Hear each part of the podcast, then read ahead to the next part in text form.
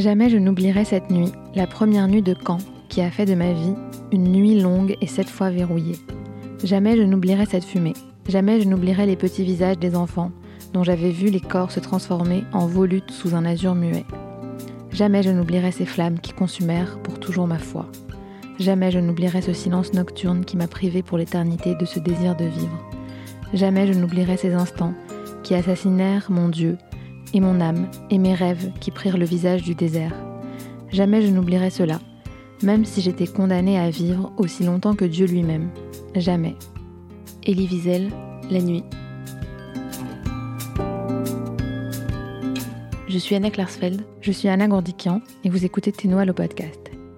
Et cette semaine, à l'occasion de Yom HaShoah, nous avons choisi d'aborder la question très difficile de Dieu après l'Holocauste. Question qui se pose toujours de façon aussi lancinante aujourd'hui et que l'on pourrait formuler ainsi. Quel genre de Dieu a pu laisser faire ça? Ou encore, comment penser le concept de Dieu après la manifestation d'un mal aussi absolu? C'est avec beaucoup d'appréhension que nous avons choisi de traiter ce sujet, car c'est un sujet difficile, délicat, douloureux, mais c'est aussi un sujet fondamental, inévitable, pour toute personne juive ou pas, qui se pose un moment la question de Dieu.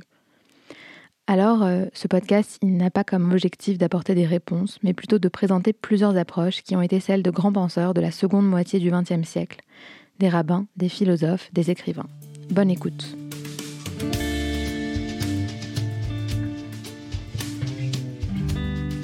La première réponse théologique à cette question à laquelle on peut penser, et qu'on ne peut pas ne pas évoquer, malgré la gêne qu'elle nous procure immanquablement, c'est l'approche qui consiste à assimiler la Shoah à une forme de punition divine. Selon cette approche, qui est celle de certains rabbins ultra-orthodoxes, et notamment des communautés Satmar, l'extermination quasi totale des Juifs d'Europe procéderait d'une volonté divine de punir son peuple pour ses transgressions. Alors, quelle transgression exactement? Pour certains rabbins, ce serait l'assimilation, l'abandon de la pratique religieuse. Pour d'autres, ce serait aussi le projet sioniste, projet qu'ils considèrent comme idolâtre, voire même comme quasi satanique, car il irait contre la volonté divine selon laquelle les Juifs devraient attendre la venue d'un Messie pour retourner en terre promise.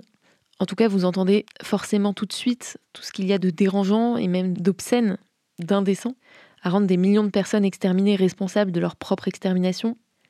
Mais fort heureusement, il faut souligner que cette idée, elle est très largement récusée par les penseurs et les leaders religieux du monde juif, toute sensibilité du judaïsme confondue y compris euh, dans le monde orthodoxe, bien sûr. Et c'est notamment le cas, Anna, euh, dans le mouvement chassidique Lubavitch, qui s'oppose de façon virulente à cette pensée de la Shoah comme punition. Effectivement, euh, la réponse du septième rabbin de Lubavitch, Menachem Mendel Schneerson, à cette question, elle est sans équivoque et elle contredit en tout point la réponse apportée par le mouvement Satmar. L'Holocauste, selon lui, ne peut pas être considéré comme une punition pour les transgressions du peuple. Aucune transgression ne mérite cette affliction. Et il ajoute même que le Satan n'aurait pas pu penser à une transgression qui aurait de telles conséquences. Selon lui, il n'y a aucune explication. Et au-delà de ne pas être une punition, au contraire, les personnes qui ont péri dans l'Holocauste, dit le rabbi, sont appelées Kedoshim, sont appelées saints. Et c'est dans cette même logique que le septième rabbi de Lubavitch, il rejette aussi l'idée d'abandonner une croyance en Dieu. Pour lui, les raisons de cet événement restent complètement inconnues, mais en tout cas, elles ne peuvent pas avoir été le fruit de sa volonté. Et d'ailleurs, euh, Menachem Mendel Schneerson a échappé de peu à l'Holocauste puisqu'il euh, est né en Russie et puis ensuite, euh, après un périple en France, il a rejoint l'Espagne, pays duquel il a pris le dernier bateau en partance pour les États-Unis en 40. Une approche complètement différente est celle du rabbin Soloveitchik. Soloveitchik est la figure centrale du mouvement moderne orthodoxe, et dans un de ses travaux, euh, Col de Didofek, sur l'existence du mal, il évoque notamment la Shoah. Alors, premièrement, il nous dit que nous ne pouvons pas comprendre la nature du mal, parce que nous n'avons pas la pleine compréhension du monde. Et il affirme que le mal existe, mais que tous nos efforts pour le romancer sont une vaine tentative. Il va même jusqu'à dire que essayer de romancer et d'expliquer, essayer de trouver un pourquoi serait complètement malhonnête intellectuellement. Il dit qu'en en fait, on a le devoir de reconnaître que le mal existe, qu'il est là, mais que comprendre son essence nous dépasse complètement et que ce n'est pas du tout de notre ressort. Alors, euh, c'est ainsi qu'il balaye la question du pourquoi, pourquoi la souffrance, pourquoi le mal, et il cherche dans son raisonnement à comprendre comment, comment gérer la souffrance, comment répondre au mal qui existe dans le monde. C'est là qu'il expose deux manières de vivre sa vie. La première serait de croire qu'il existe un destin divin tracé par Dieu euh, pour les hommes, duquel nous ne pourrions pas nous échapper, et que quoi que nous fassions, quelles que soient nos tentatives, nous ne pourrions pas échapper à ce chemin tout tracé.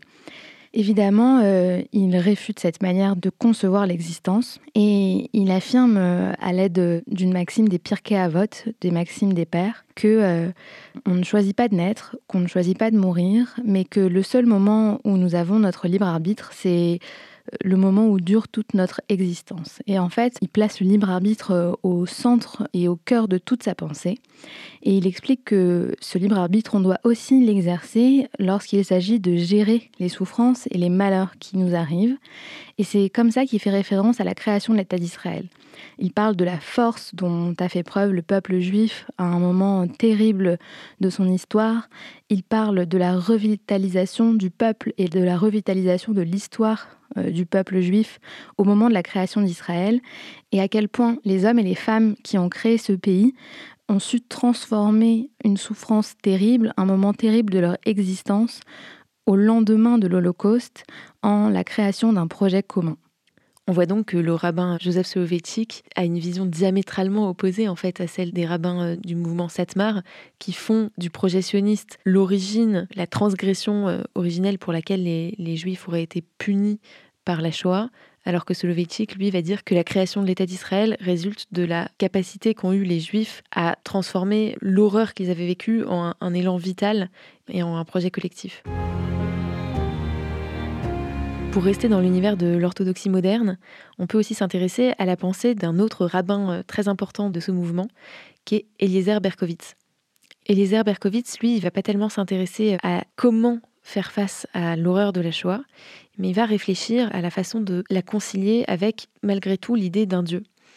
Et pour ce faire, en fait, il fait appel à un concept très ancien, un concept présent dans la littérature euh, kabbalistique, un concept qui a été créé par le rabbin euh, Isaac Luria, le Hari, qui est le concept de Tzimtzum. Tzimtzum, qu'est-ce que ça veut dire? C'est l'idée que Dieu, au moment de la création du monde, se serait retiré ou se serait contracté pour faire de l'espace et que le monde puisse exister, puisque auparavant, sa présence était comme une sorte de trop-plein qui empêchait quoi que ce soit d'autre d'exister.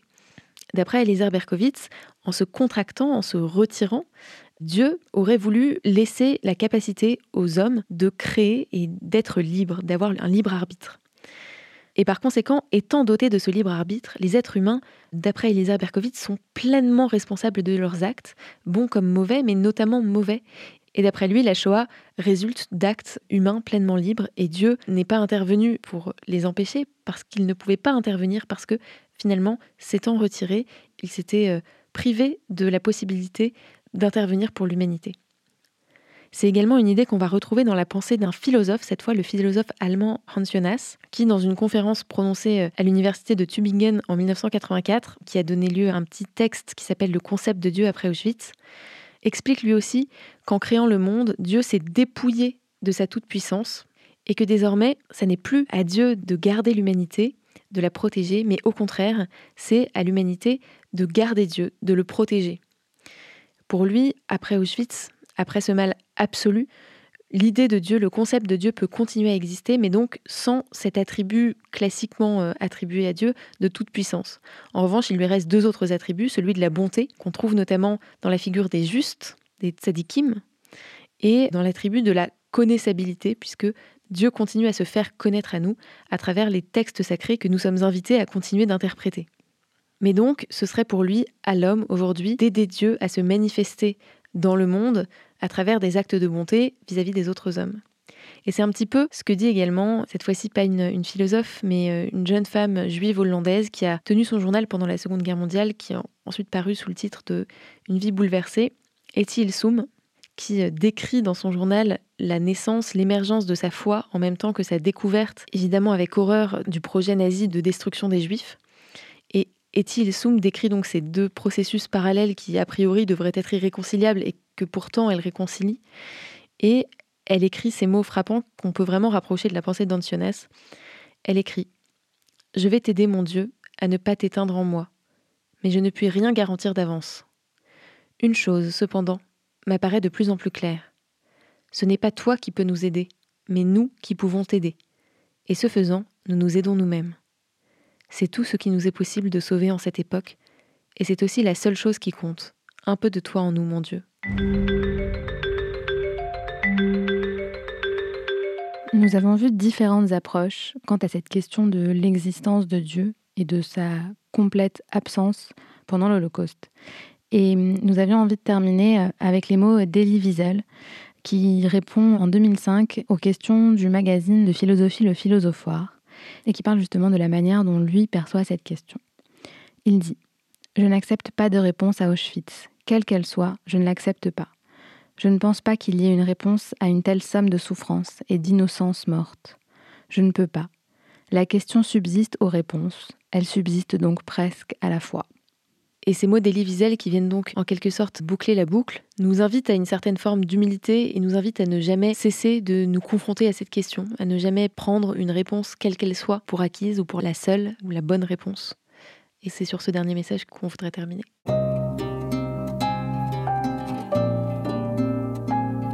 Merci d'avoir écouté Ténois le podcast et nous nous retrouvons dans deux semaines pour un prochain épisode. À bientôt!